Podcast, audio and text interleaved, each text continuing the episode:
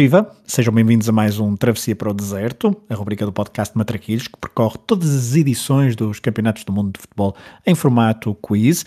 Neste episódio viajaremos até aos anos 70, a consagração do rei Pelé, no México, e o Mundial Alemão, de 1974. Eu sou o Pedro Fragoso e eu e o Rui Silva vamos desafiar-nos um ao outro sobre estas duas edições dos Mundiais. Começa agora a travessia para o deserto do Matraquilhos, um podcast que procura as narrativas do futebol nas gavetas da memória.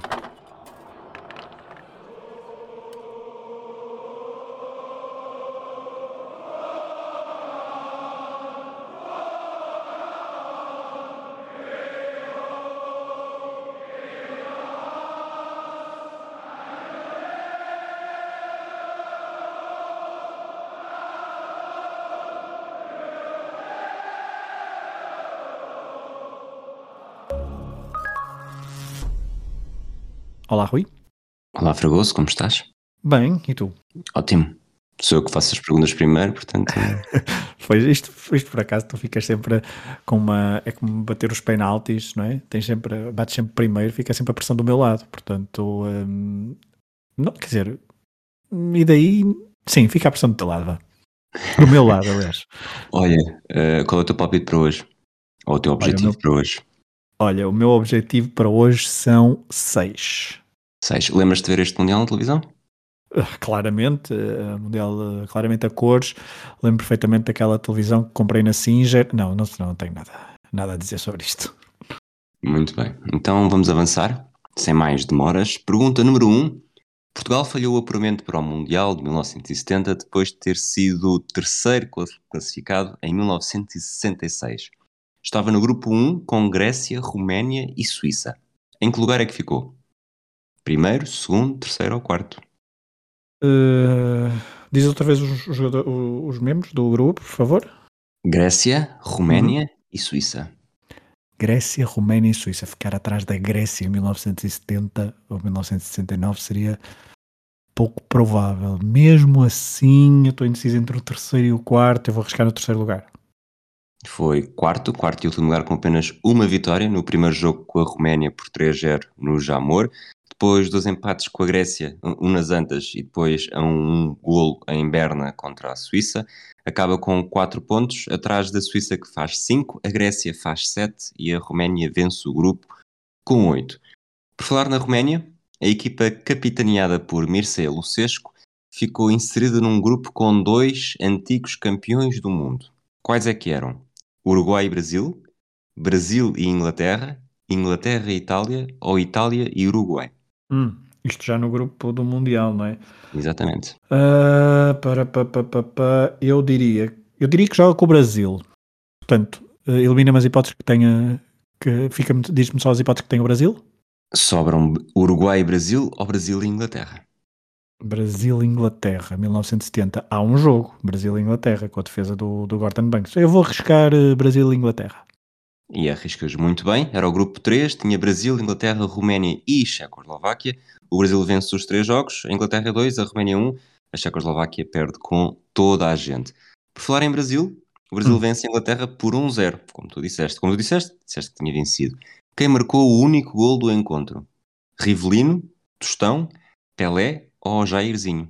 Nesse jogo da famosa hum, da famosa defesa do Gordon Banks, hum, o jogo fica um zero, não é? Uh, eu estou inclinado para responder entre Rivelino e Jairzinho. Acho que Pelé não marca nesse jogo. Tostão, tam... Tostão, Tostão, não. Tostão, Rivelino, Jairzinho. Vou arriscar no diminutivo. Jairzinho. Jairzinho, a resposta está certa. Era uma pergunta com alguma armadilha, porque o Jairzinho é famoso por, neste Mundial, marcar golos em todos os jogos.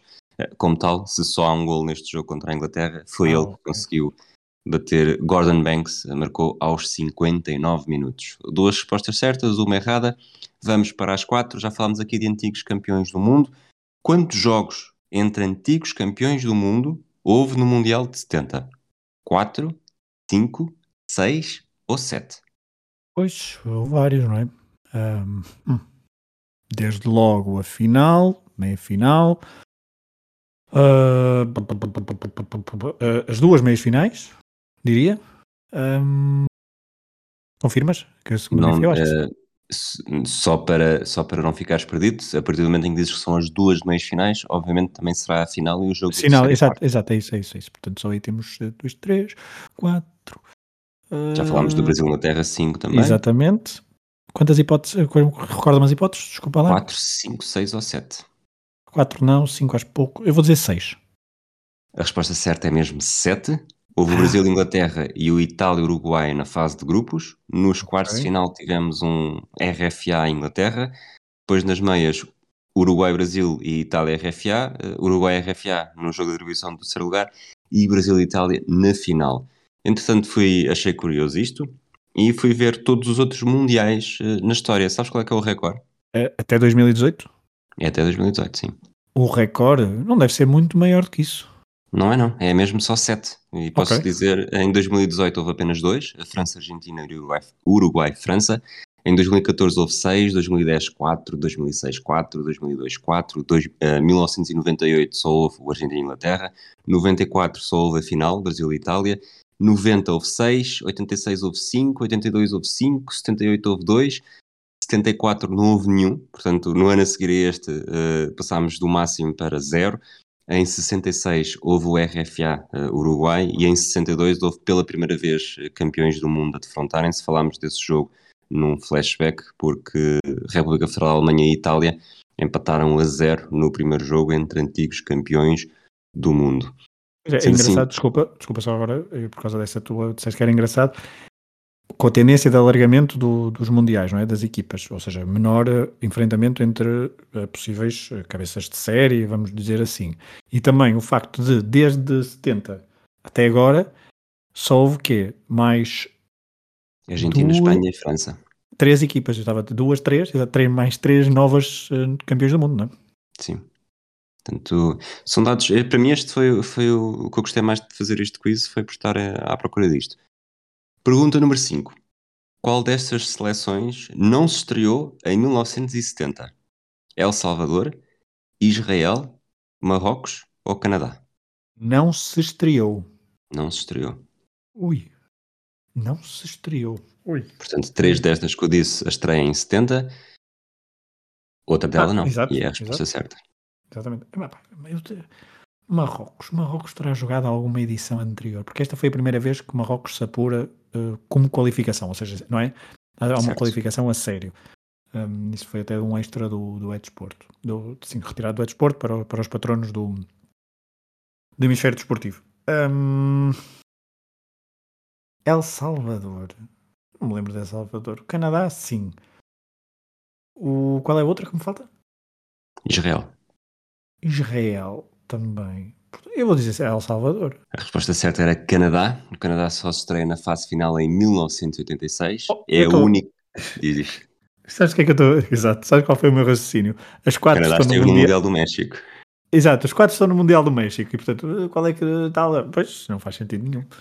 É, é a única, o Canadá em 86 é a única presença até o momento, mas acreditamos que todos não será assim por muito mais tempo, mesmo só mais alguns meses. Já que falámos de El Salvador, Israel e Marrocos, quantas derrotas somaram no Mundial de 70? 5, 6, 7 ou 8? 5, 6, 7 ou 8, as 3. Portanto, o máximo seria um 9. Certo. Porque não ficaram no mesmo grupo, à partida, diria. 5, 6, 7, 8. Eu vou dizer 7. Há bocado era, há bocado era 7, disseste 6, agora era 6, disseste 7.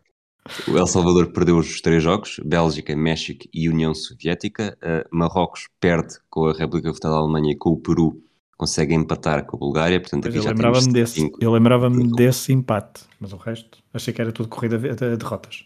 É, Israel perde com o Uruguai, mas empata com a Suécia e com a Itália. Ok. Pergunta número 7. Esta é dada, digo eu, e talvez não seja, porque eu não quero pôr pressão em cima de ti. Quem foi o melhor marcador do Mundial de 70? Jairzinho, Cubilhas, Pelé ou Gerd Müller? Uh, do Mundial de 70 é Gerd Müller. Gerd Müller com 10 golos, mais 3 do que Jairzinho, mais 5 do que Cubilhas, mais 6 do que Pelé. 3 em 7, se as contas não me falham. Pergunta número 8. Qual foi a única equipa a quem Jairzinho conseguiu marcar mais do que um golo? A Itália, à Roménia, à Checoslováquia ao, ou ao Uruguai? Ah, portanto, uh, depois disseste Checoslováquia, não foi? Itália, Roménia, Checoslováquia ou Uruguai? Roménia também não. Checoslováquia é na fase do Itália também não. Eu vou, eu vou por exclusão de partes. Eu diria que a Roménia eu acho que não. Seria entre a Roménia e a Checoslováquia, mas eu tenho uma vaga ideia que frente à Roménia eu acho que o Pelé até faz Ai, mais do que um golo, não sei quanto é que ficou o jogo, não interessa. Vou dizer Checoslováquia. Dizes tu muito bem, foi logo o jogo de estreia, marcou aos 61 e aos 83. A partir daí, como já falámos há pouco, há pouco molhou sempre o bico, mas nunca mais do que uma vez. 4 em 8, 50%, boa média para manter, ainda consegue chegar aos 7 e sobretudo aos 6, que era o teu objetivo. A meia final entre a Itália e a República Federal da Alemanha ficou conhecida por jogo do século. Quantos golos houve no prolongamento? 4, 5, 6 ou 7? Portanto, se eu, se eu, se eu não tivesse ouvido o, o flashback, eu estava, eu, eu, tinha essa desculpa. Agora, não tenho essa desculpa para apresentar para, para responder erradamente. Ai, eu diria que o jogo acaba 1-1 no final dos 90 minutos. Portanto, se dos 7 golos, 2, 5 é alguma hipótese? 4, 5, 6 ou 7, sim. Ok. 7 não são, porque o jogo não acaba 0-0. Uh, portanto, tem de ser número ímpar. É 5. É 5, muito bem. A Itália vence 4-3. Bonicenha e Schnellinger marcam no tempo regulamentar. Depois Gerd Müller faz o 2-1 aos 94. Brunic empata aos 98. Riva faz o 3-2 aos 104. Müller empata aos 110. E Rivera fixa o resultado final aos 111. 5 em 9. Pergunta número 10. Que história caricata aconteceu com Bobby Moore durante a preparação para o Mundial? Tinha medo de andar de avião e foi para o México de barco três semanas antes. A mulher foi raptada na cidade do México na véspera do jogo de abertura. Casou com a mexicana quando ainda não se tinha divorciado em Inglaterra. Ou esteve em prisão domiciliária após ser acusado de roubar uma pulseira. Okay. Uh, cá está o momento, momento zen deste, deste episódio, desta primeira parte, que eu nunca consigo igualar, nem, não, não vale a pena. Portanto, hum, medo de andar de avião, acho razoável, portanto, mas diria que é demasiado batido. Uh, pulseira em 70, e... em 70 não seria, não é? Nesta altura Bergkamp já tinha nascido, mas uh, seria bastante jovem. Certo, mas uh, deixa-me dizer que é batido para ter aí. Uh, não diria que era assim tão caricato, vá. Depois temos a pulseira e a prisão domiciliária, que foi, foi a última, não foi? Sim. Pronto. E depois as outras é mete casamentos e mulheres, certo? Certo.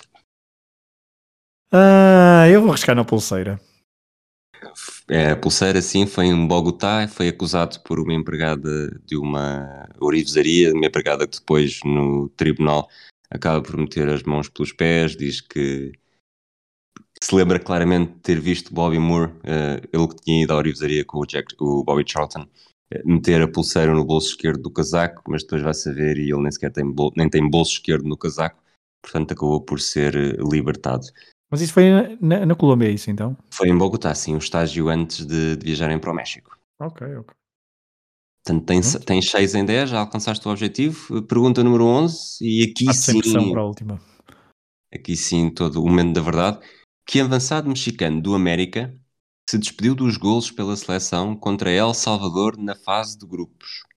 António Carvajal, Carlos Saltilho, Henrique Borghetti ou Javier Fragoso. Por acaso esse nome diz-me alguma coisa, o último. Agora, se se despediu dos golos, é pá, eu sei que havia um Fragoso no, no México, portanto eu vou, eu vou responder Fragoso só para não ficar mal, porque os outros não, não são claramente desse, desse campeonato, portanto Fragoso. Javier Fragoso foi totalista no Mundial, 4 jogos, 90 minutos, marcou apenas um gol, tinha 1,78m, estava na sua última época ao serviço do América, já tinha disputado o Mundial de 66 e despediu-se dos golos internacionais com este gol a El Salvador no estádio Azteca. Ele também já tinha marcado o gol da vitória no Maracanã contra o Brasil em outubro de 68, num jogo particular, e na altura, quando faz este gol no Mundial de 70, era o líder histórico do México com 19 golos, marcados todos eles entre 65 e 1970. A sua marca foi igualada por Henrique Borja em setembro de 1971, num encontro particular na Grécia. Borja, entretanto, despede-se com 31 e atualmente Javier Fragoso já aqui um pouco no esquecimento, porque não faz parte dos 10 melhores goleadores históricos do México. Portanto, 7 em 11. Em 11, viva México. Viva Fragoso. Exato, viva Fragoso. 7 em 11. E agora faço-te a mesma pergunta: qual é o teu objetivo? O meu objetivo é 5. 5? Só? Não. Da última vez fizeste 10, não foi? Foi. Falhei no, na porcaria do resultado do Portugal-Brasil, que curiosamente uh, tenho aqui umas notas para o nosso extra e que voltei a escrever mal o resultado, portanto não vale a pena. Uh, ok, está tá, tá enguiçado esse, esse Portugal-Brasil, mas sim que eu acredito. Eu, lá está, eu, eu fiz aqui perguntas também, uh, algumas eu acho que são, uh, não, não, diria dadas, lá está, não te quero pôr pressão, mas diria que são muito acessíveis para o teu pé esquerdo. Portanto, acho que na hora da verdade não, não, não irás tremer. Portanto, vamos do México para a RFA. Vamos para o Mundial de 1964.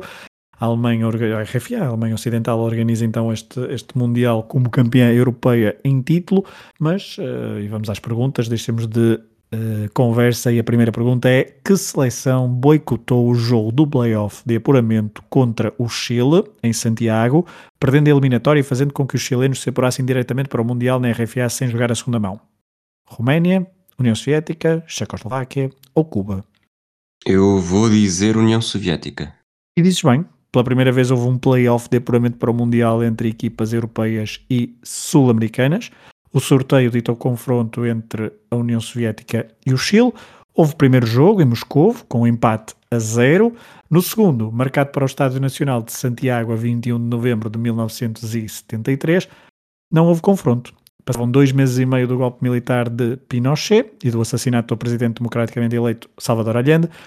Os soviéticos pediram à FIFA para jogar em campo neutro, num país vizinho do Chile, porque eh, diziam recusavam jogar então num palco onde milhares de pessoas já tinham sido e continuariam a ser torturadas e mortas. A FIFA rejeitou o pedido, o Chile avançou para o Mundial e uh, fazendo com que os soviéticos falhassem assim um mundial pela primeira vez desde que, tinha começado, desde que tinham começado a participar em 1958. Neste jogo até houve uma simulação de um jogo uh, no, no, Chile, porque os jogadores chilenos ficaram a saber que não, não existiria jogo no dia, no dia anterior, praticamente. Fizeram até uma simulação de uma primeira jogada, assim uns 24 segundos, há umas imagens, eh, é, é tudo bastante bizarro, até simulou um gol. Sim, sim. Um, e portanto uh, foi muito, muito bizarro. Eu aqui, eu, eu, por acaso pensei em fazer essa pergunta, mas é, é só um, um quiz rápido, uh, não entra aqui para as contas. Que jogador, que, quem era o capitão de, do Chile que Pedro Fragoso encontrou em 2017 a vender vinho no meio de Vinha del Mar? o capitão neste jogo? Uh, eu acho que também era o capitão neste jogo, sim. Não faço ideia. Pois é, Figueroa é o histórico capitão da, da, do, do, desta equipa, desta geração chilena, que eu por acaso encontrei, a, ven a vender vinho. Ele está tá com aspecto. E compra, vinho, claro, comprei vinho, ele falou-me do Eusébio, disse que era português, ele disse que o Eusébio era o maior e eu, pronto, tive que comprar qualquer coisa ao senhor, não é? Tudo bem. Bom, esta não conta. Uh, segunda pergunta. Ah, só, só uma nota ainda, por falar em equipas que não, que não participavam. Eh, Portugal também entra nas contas. Portugal não se apurou, claro. E o Mundial de 74 ficou marcado pelas ausências de Inglaterra, Espanha, França, Roménia ou Checoslováquia. Segunda pergunta: o torneio de 74 também fica marcado por várias estreias de seleções em mundiais. Qual destas seleções apuradas já tinha estado em edições anteriores? Estás a ver como eu sou mais simpático a fazer perguntas? Polónia, RDA, Austrália ou Zaire? Zaire foi estreia, um, a RDA foi única presença, e Zaire na verdade também foi única presença. Portanto, sobra Austrália e Polónia. Exatamente. Eu tenho ideia que a Polónia estará num dos primeiros, portanto vou arriscar a Austrália. Qual destas seleções apuradas já tinha estado em edições anteriores? Ah, desculpa, Polónia. Ok. Lá está. Ela, fizeste ao bocado também, eu pensei ao, ao contrário. E a resposta está certa. Um, a Polónia, antes de 74, só tinha feito um jogo na história dos Mundiais. Foi em 1938, frente ao Brasil, num jogo em que perdeu por 6-5. Em 74 conseguiu o apuramento e fez um torneio brilhante, porque ficou em terceiro lugar, batendo no jogo de atribuição desse, desse posto, então, o Brasil, por 1-0. E teve também o melhor marcador do torneio, Gregors Lato, com 7 golos. As seleções estreantes no Mundial de 74 foram então Haiti, Zaire, Austrália e RDA. Terceira pergunta, 2 em 2. Pela primeira vez na história dos Mundiais, o jogo inaugural do torneio não envolveu a equipa anfitriã. Qual foi o jogo de abertura do Mundial de 74? Brasil-Escócia, Brasil-Países Baixos, Brasil-Argentina ou Brasil-Jugoslávia? Ora bem, Brasil e Jugoslávia estavam no grupo do Zaire e eu acho que. Desculpa, disseste Brasil-Escócia? Brasil-Escócia, Brasil-Países Baixos, Brasil-Argentina e Brasil-Jugoslávia. Portanto, são quatro Brasis, Brasil-Países Baixos não é, porque o grupo é Brasil-Escócia, uh, Brasil-Escócia, Jugoslávia e Zaire. Portanto, só pode ser ou Brasil-Jugoslávia ou Brasil-Escócia. 50-50 mental feito. O terceiro jogo é o Brasil. Eh, é o Brasil. Um, Zaire. Na segunda jornada, o Zaire joga contra a Jugoslávia, o que faz com que a primeira jornada tenha sido Zaire. Um, Zaire-Escócia. Portanto, a minha resposta, esperando e torcendo que esteja, o raciocínio esteja certo, uh, Brasil-Jugoslávia. Certíssimo, 3 em 3. Foi a 13 de junho em Frankfurt que Brasil e Jugoslávia defrontaram-se e empataram sem golos. Neste grupo, que contava também, como tu disseste, com Escócia e com Zaire, foram então os brasileiros e os jugoslavos a avançar para a fase seguinte do torneio, ambos com 4 pontos. Os escoceses também fizeram 4 pontos, mas no goal average ficaram a perder para os rivais e foram para casa mais cedo. Que seleção, quarta, quarta pergunta, que seleção viu o primeiro jogador seu a ser expulso com um cartão vermelho no Mundial de Futebol? Argentina, Chile, Uruguai ou Zaire? Eu vou para a América do Sul. Estou indeciso entre Uruguai e Argentina. Acho que é daquelas respostas que eu acertaria mais facilmente se fosse quatro nomes qual deles é que foi, ou então não. Mas por uma questão de, de mística, vou responder Uruguai. errado. Eu pensei que esta até seria um bocadinho de borla, porque foi uma das histórias que tu contaste na, na coleção Europa América. Já, já, foi há tanto tempo. Carlos Carcelli, uh, chileno, foi logo no jogo de abertura do grupo entre a RFA e o Chile. Então, este chileno, Carlos Carcelli, se tornou o primeiro jogador a ver um cartão vermelho na história dos Mundiais. Como percebemos então um, em episódios passados, o chileno não foi o primeiro a ser expulso, mas foi agora uh, que havia cartões vermelhos, então, uh, que levou o primeiro, o primeiro vermelho então da história dos Mundiais. Foi amarelado aos 13 minutos e aos 67 o árbitro turco Dogan Babakan expulsou o avançado Kaseli, que ficou famoso na história também por ter recusado cumprimentar Augusto Pinochet. 3 em 4, Rui, ainda no grupo da RFA, para além do Chile e da Austrália, o sorteio ditou um político e tenso encontro entre anfitrião e vizinha RDA. Na terceira jornada do grupo, RFA e RDA defrontaram-se na luta pelo terceiro lugar, pelo primeiro lugar do grupo, assim é que é. Quem marcou o único gol do jogo? Franz. Muito bem. Eu ia dizer Franz Beckenbauer, Jürgen Sparwasser, Martin Hoffmann ou Wolfgang Overath. Portanto, a resposta está certíssima. Jürgen Sparwasser, como tu dizes muito melhor.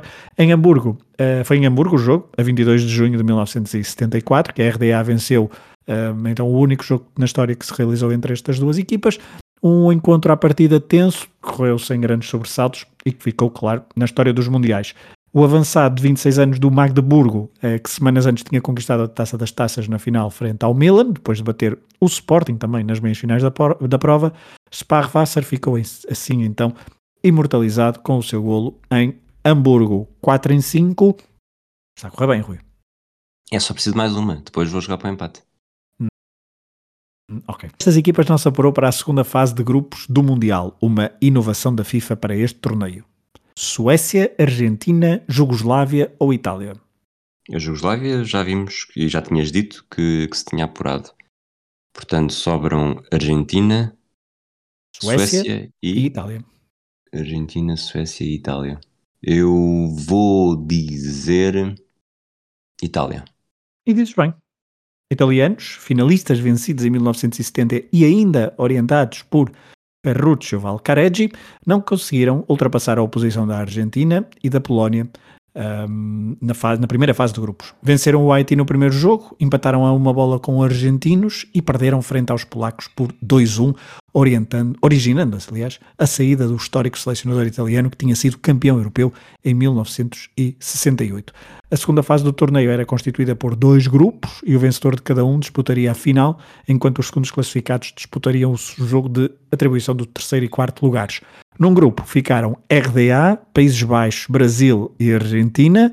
Na altura, uh, não, talvez não fosse ainda um grupo da morte como é hoje, porque a Argentina, por exemplo, ainda não, não tinha sido campeã do mundo, mas uh, obviamente que é um, é, um, é um, grupo muito forte. No outro, só equipas europeias: RFA, Suécia, Polónia e Jugoslávia. 5 em 6. dizer que esta Diz. resposta correta deve vir acompanhada por um asterisco e se quiserem saber porquê, sejam patronos do Hemisfério Desportivo e ouçam o episódio extra. Muito bem.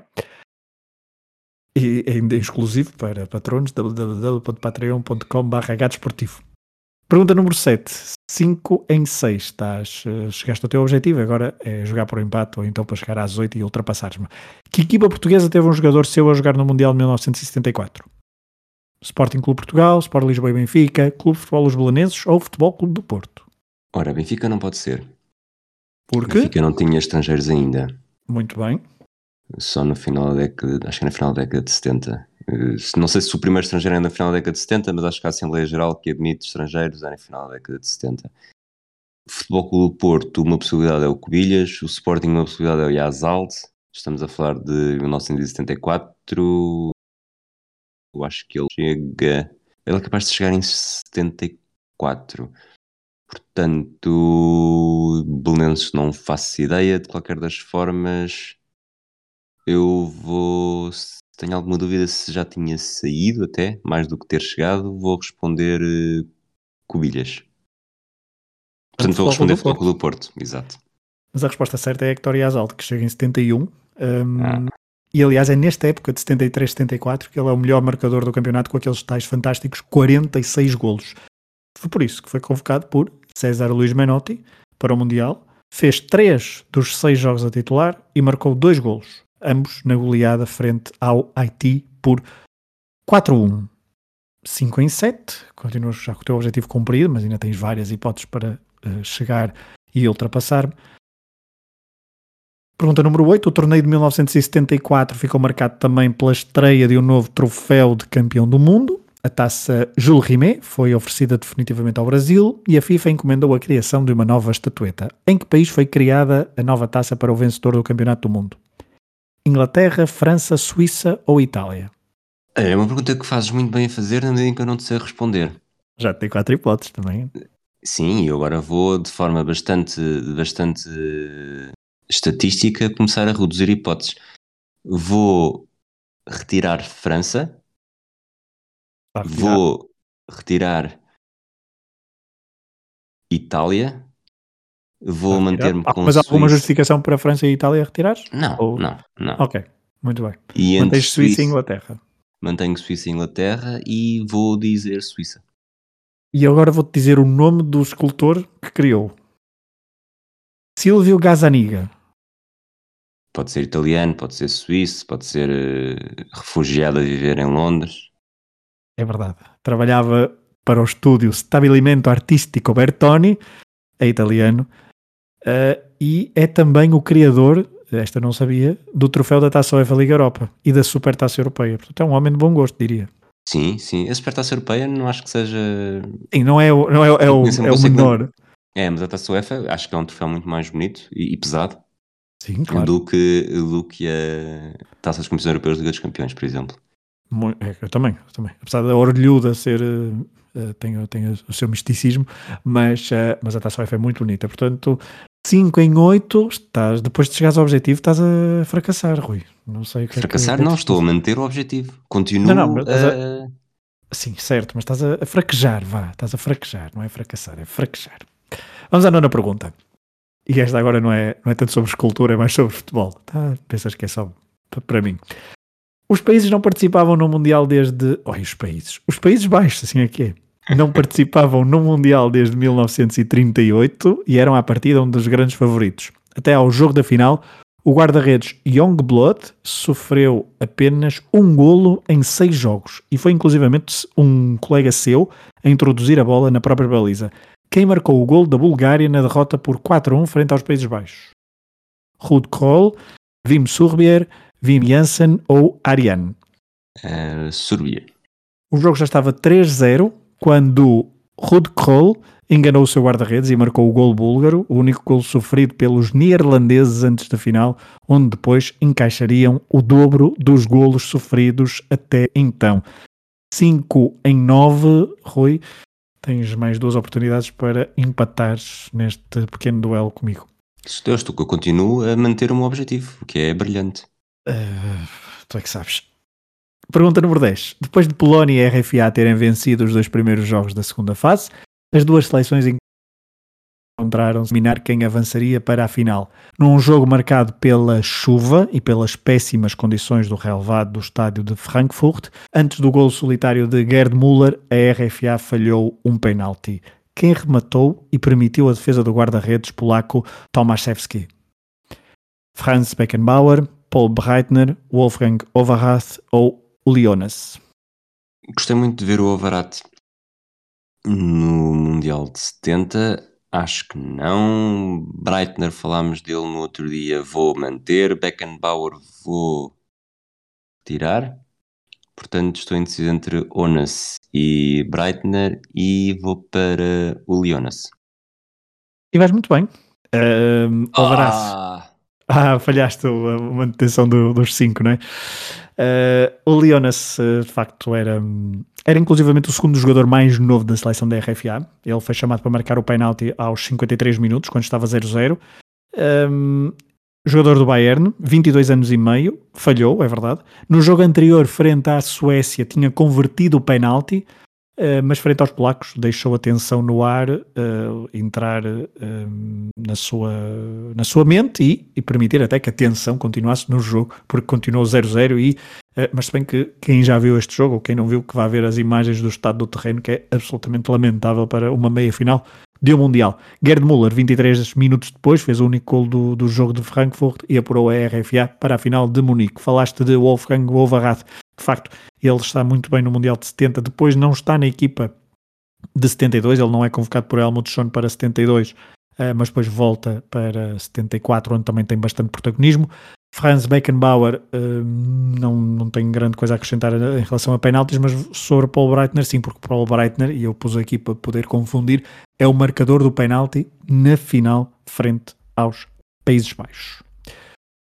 6 em 10, vamos à última pergunta e vamos falar sobre essa mesma final do Mundial de 74, que opôs então as favoritas à partida antes do torneio. RFA era o organizador, os Países Baixos, a equipa do futebol total de Reinos Mikkels, eram as melhores seleções, tinham também como base os melhores clubes da Europa daquela altura. Quantos jogadores titulares na final do Mundial de 74 nunca tinham sido até então titulares em finais da Taça dos Clubes Campeões Europeus? 2, 4, 7 ou 11? Isto é uma espécie de Diga 33 eh, com uma pergunta extra. Exato. Portanto, quantos jogadores que estavam na final RFA Países Baixos, são 20 titulares 22, quantos desses 22 nunca tinham jogado uma final da Taça dos Campeões Europeus? Sim, como titulares também. Como titulares. Uh, 74 ainda não havia Mönchengladbach na final. Certo. Quais são as opções? 2 e a seguir? 2, 4, 7 ou 11? 2, 4, 7 ou 11. Eu acho que 11 é demasiado. 2, apesar de tudo, parece muito pouco. Portanto, vou para 7. E vais muito bem eu de facto um, também fui um bocadinho amigo nas, nas, nas escolhas na escolha múltipla, porque podia pôr uh, números mais aproximados, mas o teu raciocínio está, está correto, porque dois seriam muito poucos, até porque do lado do, um, da RFA o Borussia de Mönchengladbach, como tu disseste, ainda não estava na, nem não tinha chegado a nenhuma final. Uh, do lado do, dos Países Baixos havia um ou outro jogador que não tinha passado nem por Feyenoord, nem por, por Ajax, porque é preciso recordar que o Ajax e que o Feyenoord, antes das três finais do Ajax, também esteve na final e também ganhou. Uh, queres agora, uh, isto é só um extrazinho, queres uh, não dos sete, não, se sabes algum nome ou se queres fazer a divisão entre RFA e Países Baixos? Não sei nenhum nome, não, nenhum me vem à cabeça. diria que provavelmente 4, 4-3 ou 5-2, com maioria alemã.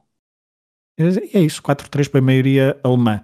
Do lado dos Países Baixos temos o guarda-redes Jan Youngblood, Wim Riesbergen e Rob Rezenbrink. Do lado germânico temos Bertie Vogts, Rainer Bonhoff, Jürgen Grabowski e Bernd Olsenbein. São estes então os nomes que nunca tinham sido titulares e uh, titulares e vencido, inclusivamente, um, porque todos os titulares que foram uh, em taças de campeões europeus venceram essas, essas taças, porque sempre que jogaram finais venceram os seus, os seus clubes, venceram, porque venceu o Feyenoord em 70, eh, em, eh, sim, em 70, venceu o Ajax 71, 72, 73 e antes deste Mundial o Bayern Munique frente ao Atlético de Madrid venceu por 7-4, por 7-4, venceu em 74, assim aqui. Por 7-4 não, até precisou do segundo jogo.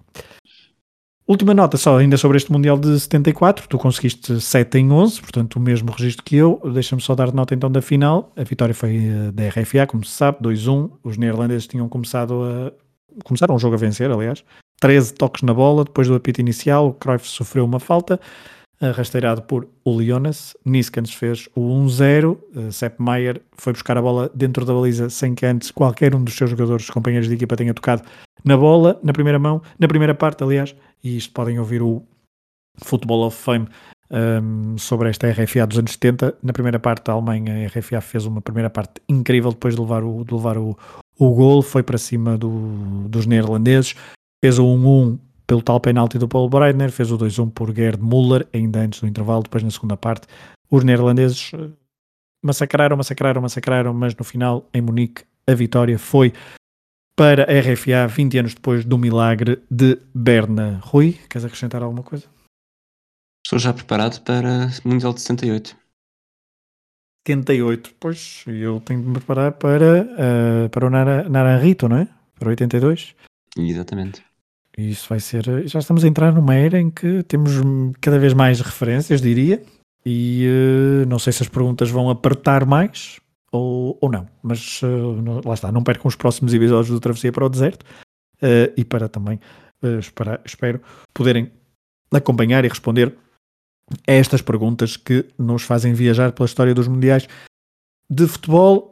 Há pouco, como o Rui disse, vamos fazer um episódio extra para patronos, www.patreon.com.br um episódio exclusivo em que vamos fazer o top 10 de desilusões de mundiais de futebol. Um abraço a todos e até ao próximo episódio.